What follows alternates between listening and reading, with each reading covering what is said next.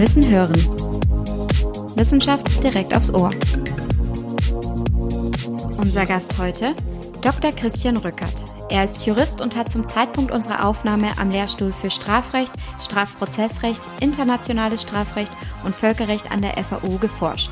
Mittlerweile hat er seine Habilitation in Erlangen abgeschlossen und ist nun Lehrstuhlvertreter an der Uni in Mannheim. Im Endeffekt wird mit allem gehandelt, was äh, Handelsbeschränkungen unterliegt, so würde man im technischen Sinne sagen. In Alltagssprache wäre alles, was verboten ist. Und damit herzlich willkommen zum Podcast rund um Wissenschaft an der Uni. Einfach, locker und spielerisch erklärt. Für jede Folge holen wir uns spannende WissenschaftlerInnen unserer Uni vors Mikrofon. Mit ihnen begeben wir uns auf eine spielerische Reise durch Erlangen und Nürnberg und lernen sie und ihre Forschung kennen. In dieser Folge sprechen wir mit Dr. Christian Rückert über das Darknet, Cyberkriminalität und die Besonderheiten der digitalen Strafverfolgung. Anna und ich sind heute in Tennelohe bei Dr. Christian Rückert. Christian Rückert ist Jurist und arbeitet am Lehrstuhl für Strafrecht, Strafprozessrecht, internationales Strafrecht und Völkerrecht und ist selbst Experte auf dem äh, Rechtsgebiet des Notwehrrechts, aber auch, und darüber wollen wir heute insbesondere sprechen, Experte für Cyberkriminalität, Kryptowährungen und digitale Forensik in der Strafverfolgung. Herzlich willkommen. Schön, dass wir da sein dürfen. Schönen guten Morgen. Schön, dass ihr da seid. Wer unseren Podcast schon kennt, kann die nächste Minute skippen. Denn hier erklären wir das Spiel, das wir mit unserem Interviewgast spielen. Unser Spielfeld stellt eine Reise durch die verschiedenen Standorte und Fakultäten unserer Universität in Erlangen und Nürnberg dar. Das Spielprinzip funktioniert dabei wie bei einem Leiterspiel.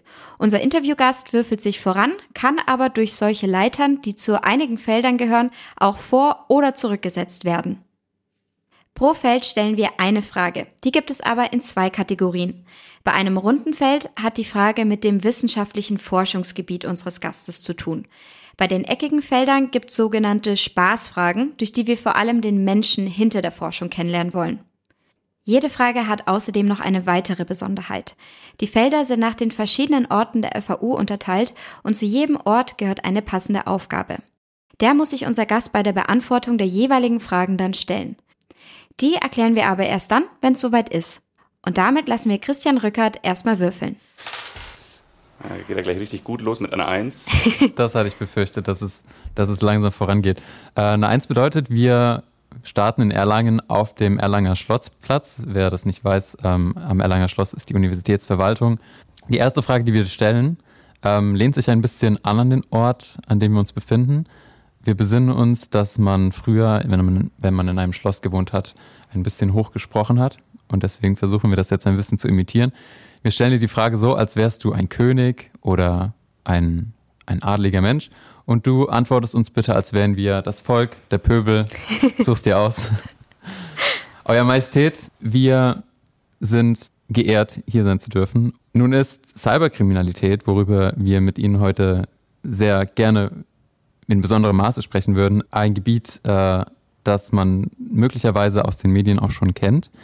Und ein Begriff, der da eine sehr große Rolle spielt, ist der Begriff des Darknets.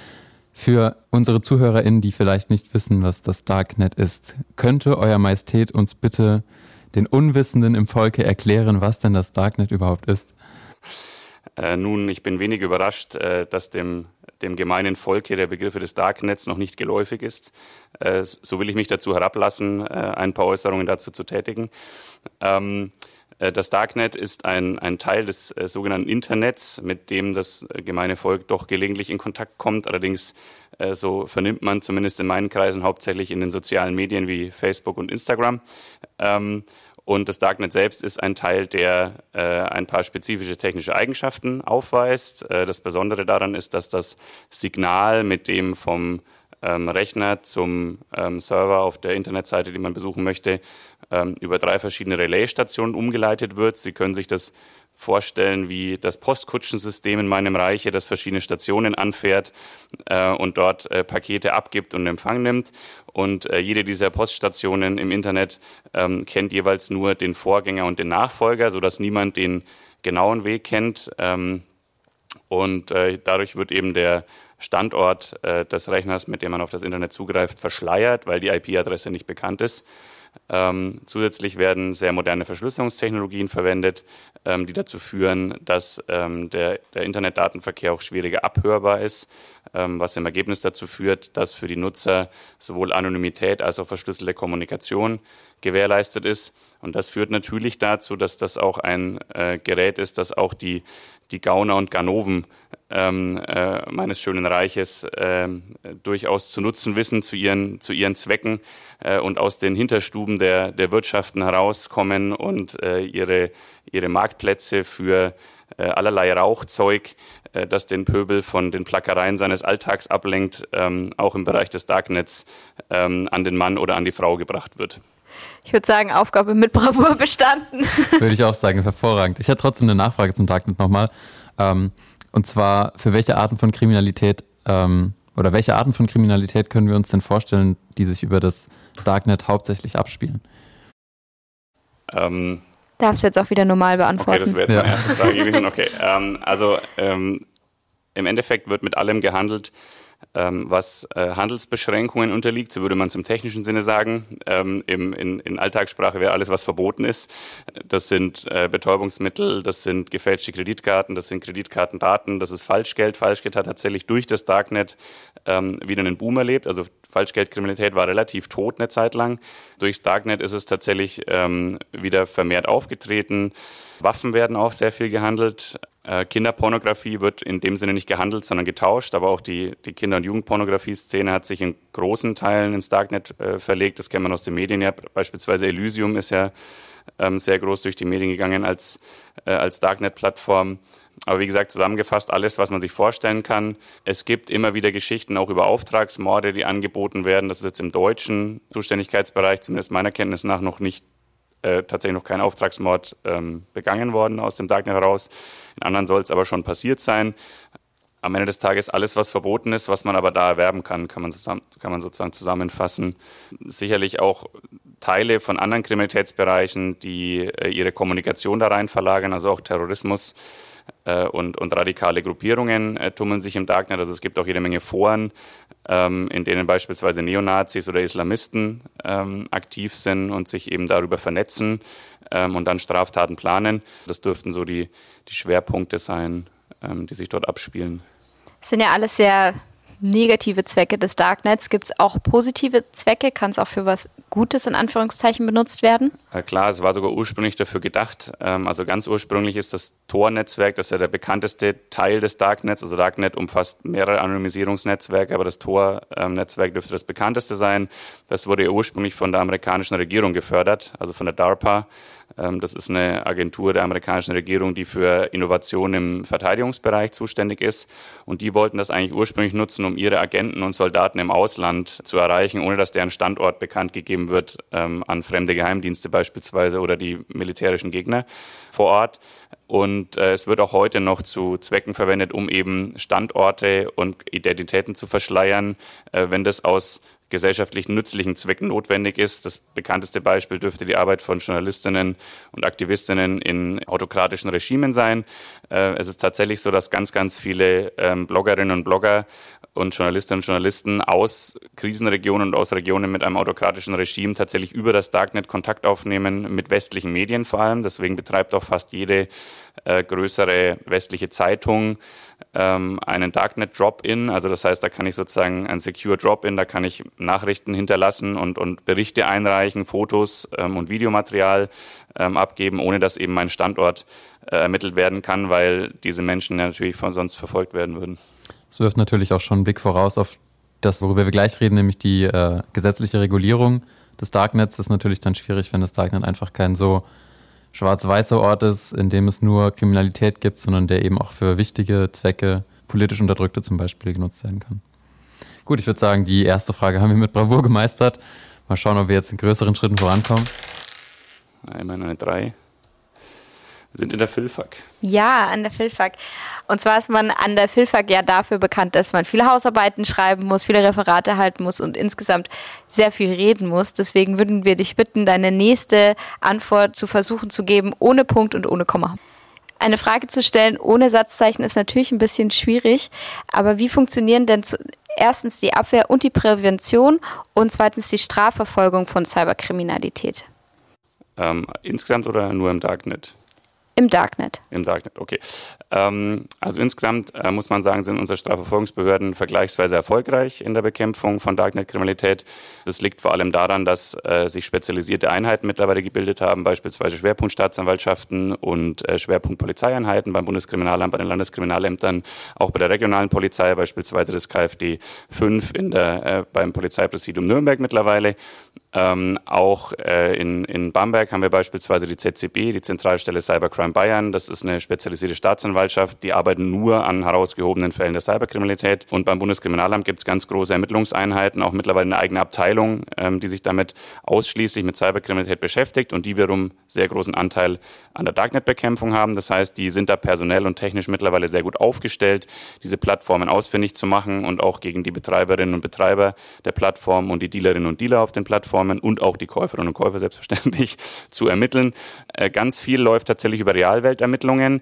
Ähm, ich kann zwar Drogen im Darknet kaufen und ich kann sie mit Kryptowährungen bezahlen, aber die Drogen müssen irgendwie dann zum Kunden kommen. Das läuft tatsächlich über die Post hauptsächlich. Das heißt, äh, es werden Postpackstationen beispielsweise überwacht. Ähm, es werden von, vom Zoll am Flughafen oder an Grenzübergängen Pakete rausgezogen. Dann findet man da Drogen und dann geht die ganz normale Ermittlung los. Fingerabdrücke, DNA-Spuren, Adresse, wo soll das hingehen? Wer könnte dahinter stecken und dann gehen die Ermittlungen von da aus im Endeffekt weiter. Ähm, was auch sehr erfolgreich schon war, sind verdeckte Ermittlungen in diesem Bereich. Das heißt, da werden virtuelle verdeckte Ermittler eingeschleust, die dann eben mit den ähm, Betreiberinnen und Betreibern Kontakt aufnehmen und dann äh, sich im Endeffekt in die Organisation einschleichen und darüber dann äh, an Daten kommen, äh, die zur Verfolgung verwendet werden können. Natürlich ist es so, dass das ein bisschen ein Kampf gegen eine Hydra ist. Ähm, wenn ich einen Darknet-Market tot mache, entstehen zwei neue. Ähm, dementsprechend ist es eher ein Wettlauf sozusagen, dass man das Maß der Kriminalität auf einem Maß hält, das erträglich ist für die Gesellschaft. Man wird es nie ganz ausmerzen können, aber insgesamt ähm, ist aus meiner Sicht die Verfolgung ähm, eigentlich relativ erfolgreich zurzeit. Jetzt sagst du, dass wir im Inland eigentlich ganz gut aufgestellt sind, aber das Internet hat ja nun mal auch die Eigenschaft, dass Grenzen aufgelöst sind und auch nationale Regulierungen vielleicht an anderen Orten überschritten werden können ohne Probleme. Wie sieht es denn mit der Bekämpfung aus, äh, beziehungsweise dem Unterschied zwischen Kriminalität, die jetzt aus Deutschland kommt und uns als Deutschland auch betrifft, und Kriminalität aus dem Ausland?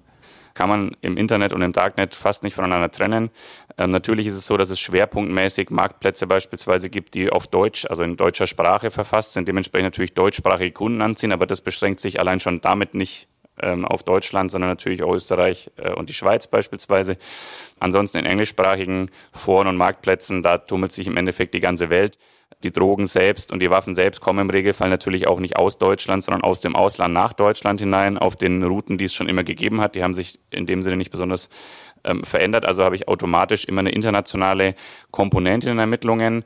Da kommt es dann auf die internationale Zusammenarbeit mit anderen Ermittlungsbehörden an, beispielsweise Europol koordiniert da sehr viel, dass ähm, einzelne Strafverfolgungsbehörden verschiedener Länder zusammenarbeiten können, gemeinsame Ermittlungsgruppen auch bilden können. Das wird in dem Bereich auch tatsächlich sehr, sehr viel gemacht, sodass gemeinsam an einem Ermittlungsverfahren gearbeitet wird. Es läuft dann im Regelfall so, dass man irgendwann weiß, wo ungefähr die, die Admins und die Server stehen ähm, und wo die Kundschaft sich so grob befindet. Und dann werden eben Ermittlungsgruppen gebildet, beispielsweise zwischen Deutschland und Holland, ist eine relativ erfolgreiche Kooperation in verschiedenen Verfahren gewesen.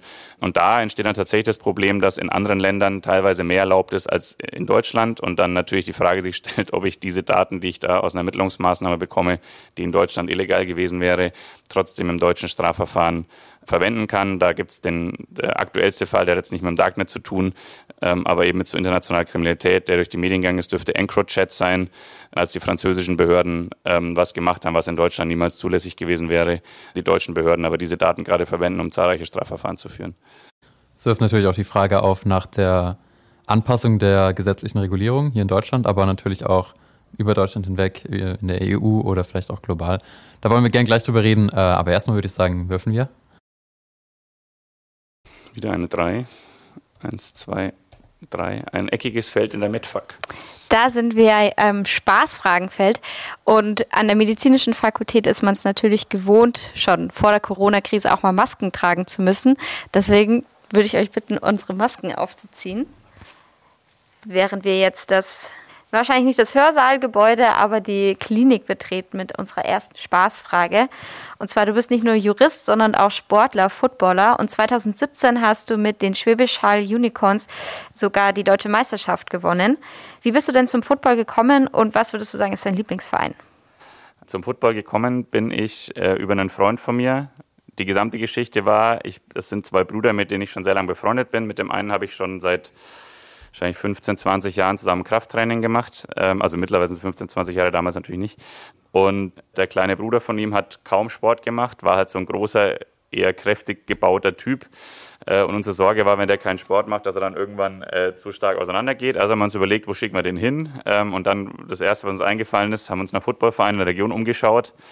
Ähm, haben den dann, äh, haben dann gesagt, geh doch mal zu den, zu den Nürnberg Rams, guck mal, ob du da mitmachen kannst. Der war dann sofort begeistert und ist dabei geblieben.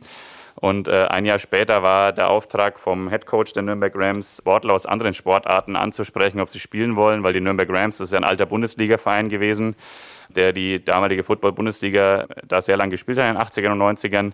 Und jetzt eben nach der Neugründung wollte man da wieder hin und brauchte Personal. Und da es noch keine große Jugendarbeit gab, hat man sozusagen versucht, Sportler aus anderen Bereichen umzuschulen. Ich habe zu dem Zeitpunkt Handball gespielt und viel Kampfsport gemacht sind jetzt auch Sportarten, die mit Kontakt zu tun haben. Also hat mich wiederum der Kumpel, den ich damals zum Football geschickt habe, gefragt, ob ich mal kommen will. Bin hingegangen und war vom ersten Training an äh, so begeistert, dass ich sofort dabei geblieben bin. Und dann, äh, ja, der Rest ist Geschichte, wie man so schön sagt. Erfolgreiche Geschichte. Hast du denn auch einen Lieblingsverein? Schaust du denn auch viel Football zu Jetzt Hause? Vor allem in der NFL. Ähm, ja, klar, wir schauen viel Football. Football schauen gehört tatsächlich auch zum Lernprozess für Spieler und Trainer dazu, weil das eine Sportart ist, die auch sehr äh, komplex ist und bei der man sehr viel nachdenken muss, sehr viel mehr, als man vielleicht auf den ersten Blick äh, meinen würde. Und ich habe eine kleine Gruppe von Leuten, mit denen ich selbst Football gespielt habe. Äh, mit denen schauen wir regelmäßig am Sonntag NFL. Und ähm, ja, ich habe auch ein Lieblingsteam und dafür bekomme ich immer sehr viel Hass von sehr vielen anderen aus der Footballgemeinde. Ich bin ein Riesenfan der Patriots und ich bin ein Riesenfan von Tom Brady.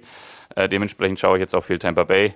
Aber den Patriots bin ich auch so treu geblieben, weil ich auch das System mag, den Headcoach mag. Ja, ja das stelle ich mir auch unheimlich stressig dann vor, einfach einerseits die wissenschaftliche Karriere und die Arbeit, aber eben auch Sport auf sehr hohem Niveau. Ja, war anstrengend tatsächlich. Ähm, also gerade so die, die Promotionszeit war sehr, sehr anstrengend. Also als ich dann äh, nach Schwäbisch Hall gegangen bin, war es tatsächlich so, dass ich Tage hatte, die gingen so um 7 Uhr früh los und haben um 1 Uhr nachts aufgehört, ähm, weil ich nach der Arbeit so gegen 18 Uhr Richtung Schwäbisch Hall aufgebrochen bin, zwei Stunden Fahrzeit, dann 20 bis 22 Uhr Training, bis man wieder umgezogen ist, irgendwie kurz was gegessen hat, dann wieder heimgefahren ist, war es eins. Äh, und dann ging es am nächsten Tag wieder los war anstrengend, stressig, aber hat sich gelohnt. Also sowohl in die eine als auch in die andere Richtung. Das würde ich auch sagen. Zumindest ein sehr guter Abschluss deutsche Meisterschaft für eine Karriere, würde ich sagen. Okay, machen wir weiter. Würfeln ein weiteres Mal. Jetzt geht's, oh, jetzt geht's schnell. In, der Natfuck auf einem runden Feld. Auf einem runden Feld, das heißt, es gibt die nächste wissenschaftliche Frage. Also wir sind an der Natfuck und stellen uns vor, wir betreten ein Labor und müssen uns dort jetzt aber an die Gepflogenheiten der Natur, Naturwissenschaftler halten und deswegen alles, was wir, was wir machen wollen, was wir festhalten wollen, natürlich auch protokollieren und zwar in der Form eines Versuchsprotokolls. Deswegen stelle ich die Frage jetzt so, als würden wir gerade gemeinsam ein Versuchsprotokoll schreiben und ich stelle die Fragestellung und du müsstest antworten mit den Materialien, die wir, die wir dafür brauchen, der Durchführung und vielleicht auch dem, dem Fazit der Erkenntnis. Die Fragestellung. Wir befinden uns im, Reich, äh, im, im Bereich jetzt des Strafrechts, also der gesetzlichen Regulierung. Und das ist letztendlich viel Theorie natürlich, aber eben auch Praxis. Und du hast schon erzählt, dass du viel mit, oder dass du dich zumindest mit der behördlichen Arbeit sehr gut auskennst. Deswegen gehe ich mal davon aus, dass du da auch zusammenarbeitest. Wie sieht denn dein Forschungsalltag aus? Also, was gehört dazu? Wie führst du den durch? Und zu welchen Erkenntnissen kommst du dafür vielleicht für deine wissenschaftliche Arbeit? Bist du auch in der Praxis wirklich involviert? Ja, äh, ein Projekt, bei dem ich aktuell beteiligt bin, ist der sogenannte Dark Web Monitor. Das ist eine Suchmaschine fürs Darknet mehr oder weniger, die für die Strafverfolgungsbehörden entwickelt wird. Und da brauche ich an Materialien ganz zwingend einen Laptop. Ähm, ohne den geht überhaupt nichts. Äh, ich brauche tatsächlich auch Stift und Papier und ein Whiteboard mit, äh, mit, mit Dingen, die ich aufmalen kann, um sich selber den Überblick zu verschaffen. Äh, ich brauche ein Smartphone, mit dem ich sehr viel kommuniziere, auch unterwegs. Was brauche ich noch? Das sind jetzt schon virtuelle Güter, weil wir natürlich im Cyberkriminalitätsbereich sind. Ich brauche Zugang zu der Plattform, der die, auf der das Programm entwickelt wird. Solche Projekte sind oft im internationalen Bereich auch. Ich habe mit Leuten aus Österreich zusammengearbeitet, aus verschiedenen anderen EU-Staaten, aus Singapur. Da ist Interpol sitzt da mit der technischen Einheit. Da ist natürlich oft mal Videokonferenz angesagt, auch außerhalb von Corona, weil man nicht ständig durch die Gegend fliegen kann. Wir haben eine enge Kooperation mit amerikanischen Professoren in dem Bereich. Dementsprechend ist Headset und Mikro auch Pflicht. So richtig handfeste Dinge brauche ich kaum, weil meine eigene Arbeit natürlich als Jurist hauptsächlich darin besteht, zu denken, zu schreiben und, und zu sprechen. Und wenn dann auch noch ein Jurist im virtuellen Bereich arbeitet, dann wird es nicht gerade handfester, sondern dann kommen eben hauptsächlich äh, digitale Geräte dazu, die wir brauchen. Und Erkenntnisse, die ich daraus mitnehme, sind äh, vielfältig. Einmal ist es natürlich so, dass man als Jurist immer einen bestimmten Lebensbereich regeln muss. Das heißt, man muss wissen, was in diesem Lebensbereich abläuft. Also in dem Fall jetzt, was machen die Behörden eigentlich, mit was für Fällen haben die es zu tun, was für Probleme haben die vielleicht auch, also auf was für Hindernisse treffen die. Und äh, daraus kann man dann unmittelbar Publikationen machen oder eben da Beiträge liefern. Beispiel aus der Vergangenheit war zum Beispiel die gesetzliche Entwicklung im Bereich der sogenannten Keuschheitsprobe. Da geht es darum, dass ähm, gerade Kinderpornografie-Plattformen im Darknet von den Nutzerinnen und Nutzern verlangen, dass sie selbst kinderpornografisches Material hochladen. Das diente ursprünglich dazu, Polizisten draußen zu halten, weil Polizisten das nicht durften sehr lange in Deutschland und auch in anderen Ländern. Jetzt gibt es eben eine gesetzliche Grundlage dafür.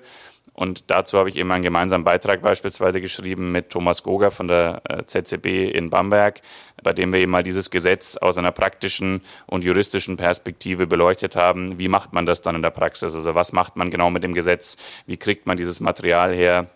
Ähm, welche Grenzen gibt es auch? Wer darf das dann überhaupt tun? Wer muss es anordnen? Also sowas äh, ist dann sozusagen eine Erkenntnis. Und die andere sind, sind Ansätze für weitere Forschung. Also alle Ideen, also sehr viele Ideen, die ich im Endeffekt habe in dem Bereich um Forschung weiterzutreiben, habe ich daher, weil ich einfach in der Praxis mit Polizistinnen und Polizisten gesprochen habe, mit Staatsanwälten, mit Strafverteidigern und die mir gesagt haben, wo ihre Probleme am Ende des Tages liegen. Heißt das, dass deine Forschung im Endeffekt auch einen direkten Einfluss darauf haben kann, wie letztendlich die gesetzliche Regulierung aussieht? In Teilen hoffentlich. Da gibt es zum Beispiel Forschungsprojekte, die unmittelbar Regulierungsvorschläge unterbreiten. Das war beispielsweise das Projekt Bitcrime, das sich mit virtuellen Währungen und deren Regulierung auseinandergesetzt hat. Da standen wir auch tatsächlich in sehr engem Kontakt beispielsweise zur BaFin und auch zur Kommission der Europäischen Union, die sich zu dem Zeitpunkt damit beschäftigt hat. Dann hat man, wenn man Fachmann im Bereich ist, auch manchmal die Chance, tatsächlich mit der Politik zu sprechen. Das mache ich zurzeit in verschiedenen Bereichen. Mit äh, Innenministerium und Bundesjustizministerium spreche ich beispielsweise über die Reform der Datendelikte. Also die haben gerade so eine Gesprächsrunde mit Experten und Expertinnen, wie man die Datendelikte im Strafgesetzbuch reformieren könnte, weil die sehr alt sind und nicht mehr der Realität äh, angepasst sind. Äh, und dann war ich äh, vor ein paar Monaten im Bundestag selbst geladen als Sachverständiger im Rechtsausschuss. Da ging es eben tatsächlich um die Darknet-Regulierung, äh, um den Paragraphen 127 des Strafgesetzbuchs, der jetzt vom Bundestag auch beschlossen worden ist. Da ist das Schöne, dass tatsächlich Kritikpunkte, die nicht nur ich, sondern auch Kollegen von mir, die auch dabei waren, geäußert haben, an einem Punkt tatsächlich auch aufgegriffen worden sind und die Norm tatsächlich nochmal verändert wurde nach der Rechtsausschusssitzung. Das passiert, muss man aber ehrlicherweise sagen, nicht immer und vielleicht auch nicht mal oft, sondern oft ist es äh, zwar eine Beratung da, aber äh, am Ende über, überwiegt irgendwie die politische Zielsetzung. Ähm, aber gelegentlich, klar, hat man auch Einfluss auf solche Bereiche. Dann schauen wir mal, was du jetzt als nächstes würfelst. Eine 4. Ein eckiges Feld im Sprachenzentrum. Oh, so this means that we're going to be talking English now, which won't be a problem because, as you already said, you're very international. but it's also, oh no, it's a, a square. It's a fun question. It's a fun question, exactly. So, what would you say was the most exciting case, or maybe exciting is the wrong word, the most thrilling or tense case that you were involved in? The problem is I'm not allowed to talk about that. Oh, okay. because, uh, it was definitely a case uh, I was involved in as a defender while I was doing my legal clerkship. I could give some examples from the uh, research part where I know of cases that are going on, but I'm not personally involved in, in, in a role, if that is. Yeah, okay. sure. Okay, cool. So I think one of the most thrilling cases that is going on right now is surely the whole EncroChat thing because EncroChat is a safe communication tool that is very hard encrypted.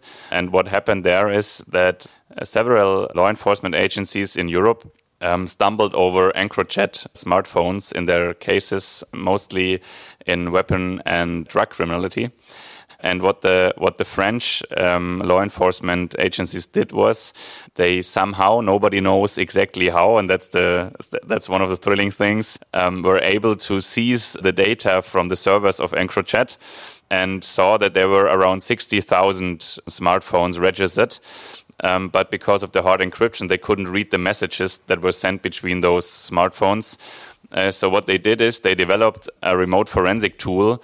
The details of that remote forensic tool are also not uh, known because they are kept secret by the French law enforcement agencies.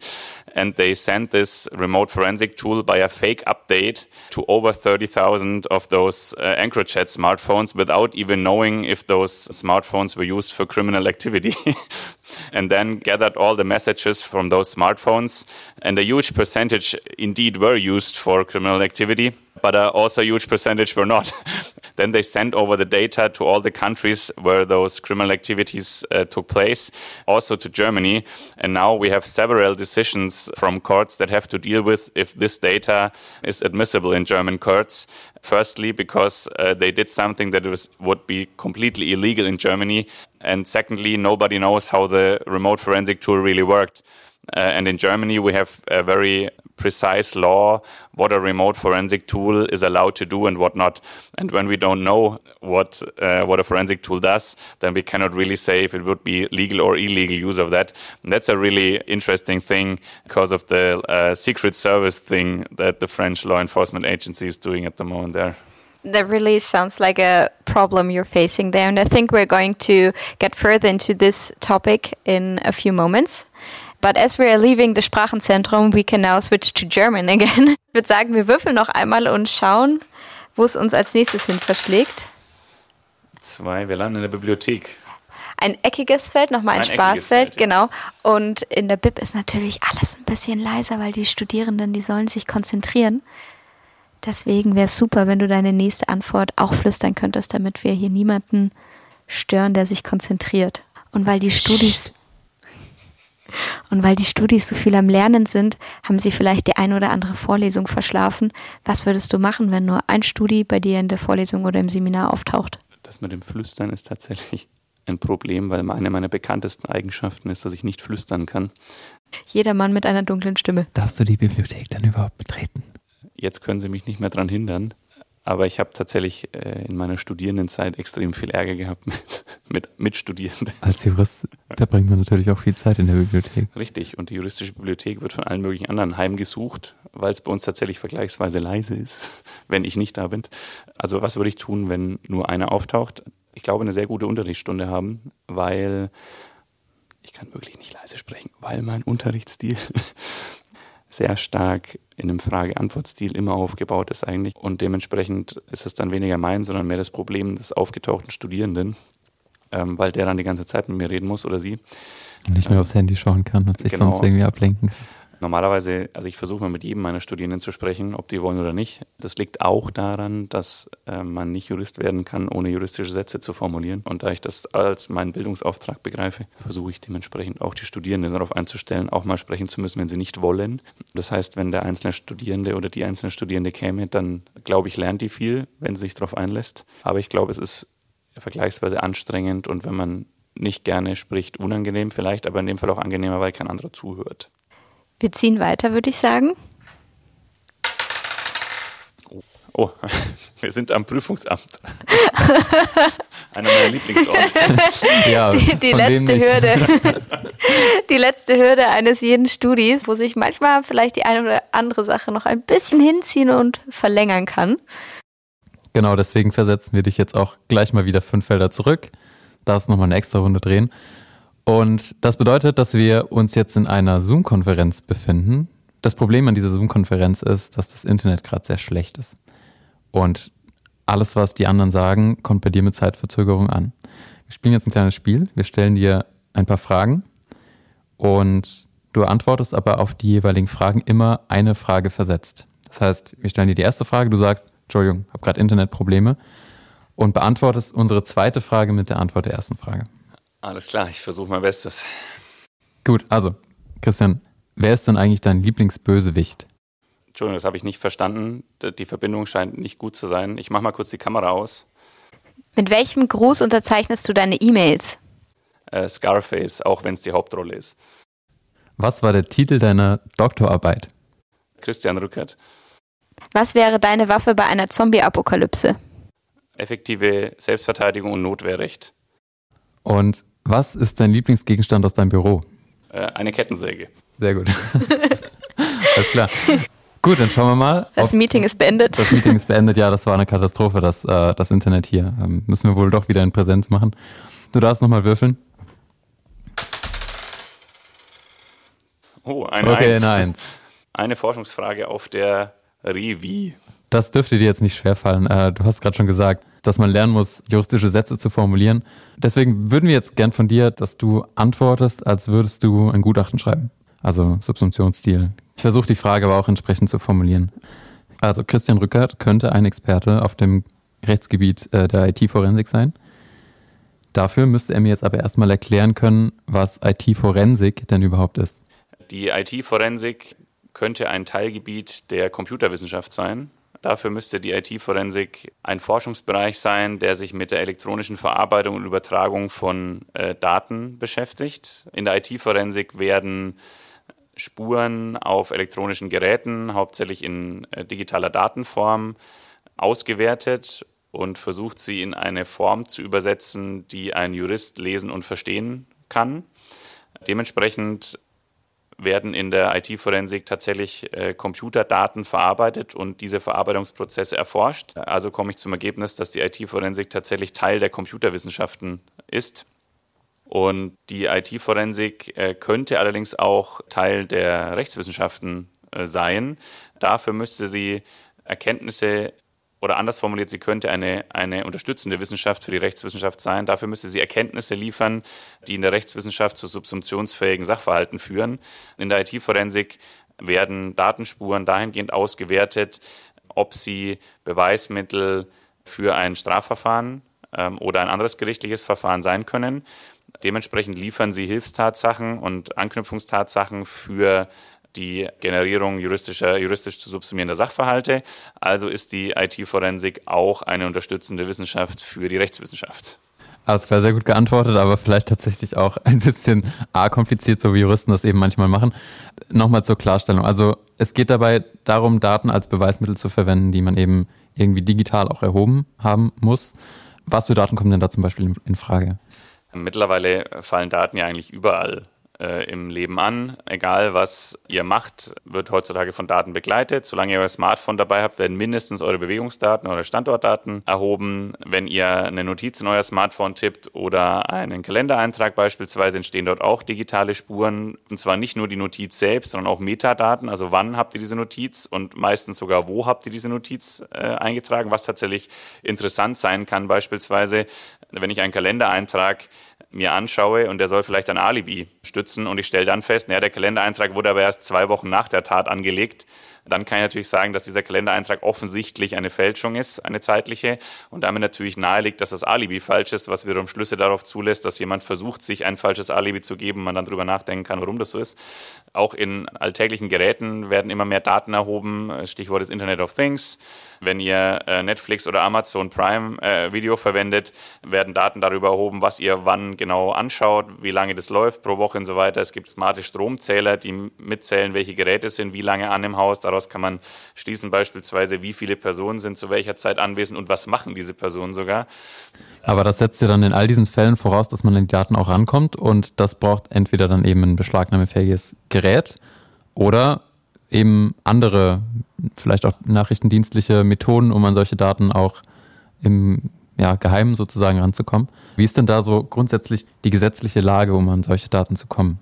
Genau, also für die Strafverfolgung sind die Rechtsgrundlagen zur Erhebung solcher Daten in der Strafprozessordnung geregelt. Da gibt es ganz unterschiedliche Regelungen. Ganz allgemein kann man sagen, dass jedes Gerät, auf dem beweiserhebliche Daten sein können, beschlagnahmt werden kann. Das kann auch bei Durchsuchungen beispielsweise Hausdurchsuchungen aufgefunden werden. Also so eine durchschnittliche Hausdurchsuchung in einem Fall, wo man vermutet, dass beweisrelevante Daten da sind, da wird quasi erstmal jedes Speichergerät angeguckt und daraufhin durchgesehen, ob da Daten drauf sind, die relevant sein können. Und dann wird eventuell eben auch das Gerät ähm, als Datenspeicher beschlagnahmt.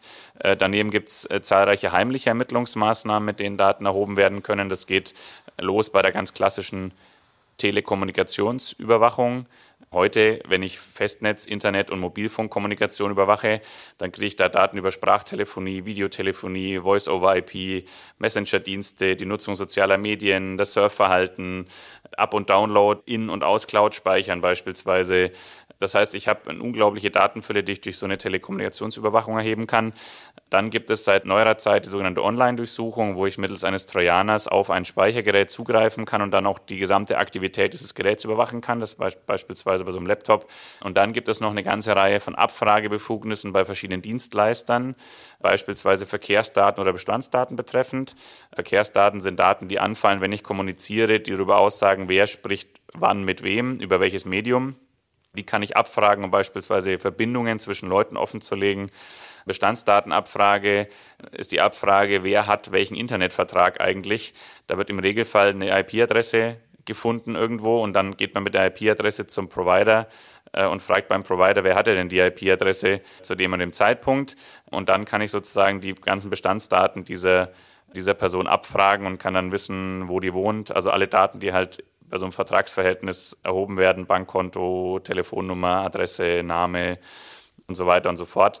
Äh, und damit können die Strafverfolgungsbehörden eigentlich einen sehr, sehr großen äh, Anteil der Daten, die so anfallen im normalen Leben, tatsächlich erheben und dann eben auch mittels IT-forensische Methoden auswerten. Und dürfen das aber auch natürlich vorausgesetzt, es besteht der Anlass dafür, ein begründeter Verdacht oder Genau. Also wir die, brauchen jetzt nicht äh, noch einen Überwachungsstaat befürchten, hier in Deutschland zumindest. Nein, überhaupt nicht. Ja. Die, also die Mindestschwelle ist tatsächlich eben ein, ein sogenannter qualifizierter Tatverdacht, der auf bestimmten Tatsachen äh, beruhen muss. Äh, und äh, je schwerer die Maßnahme eingreift, desto schwerer sind auch die Hürden, die übersprungen werden müssen von den Strafverfolgungsbehörden.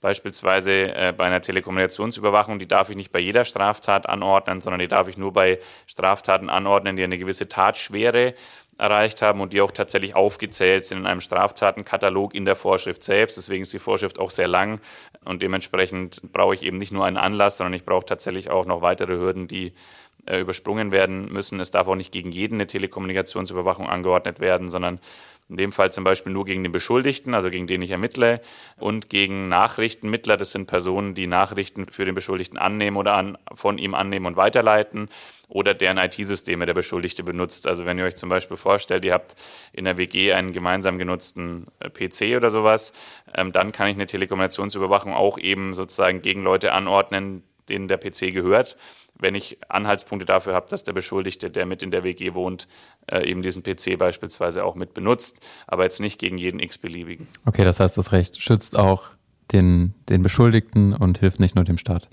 Tatsächlich ist die Strafprozessordnung eigentlich letztlich Ausdruck unseres Verfassungsrechts und enthält eigentlich überwiegend Vorschriften, die als Schutznormen für den Einzelnen dienen. Das liegt schon daran, dass vom Grundprinzip her nach der deutschen Verfassung Grundrechtseingriffe nur mit gesetzlicher Grundlage geschehen dürfen und diese gesetzliche Grundlage auch eben gleichzeitig die Grenzen dieser Eingriffe mit regeln muss und dementsprechend dann die Strafverfolgungsbehörden auch tatsächlich nur innerhalb dieser Grenzen agieren dürfen und sich nicht quasi selbst irgendwelche Eingriffsgrundlagen erfinden dürfen, sondern das bleibt dem in Deutschland dem Gesetzgeber überlassen.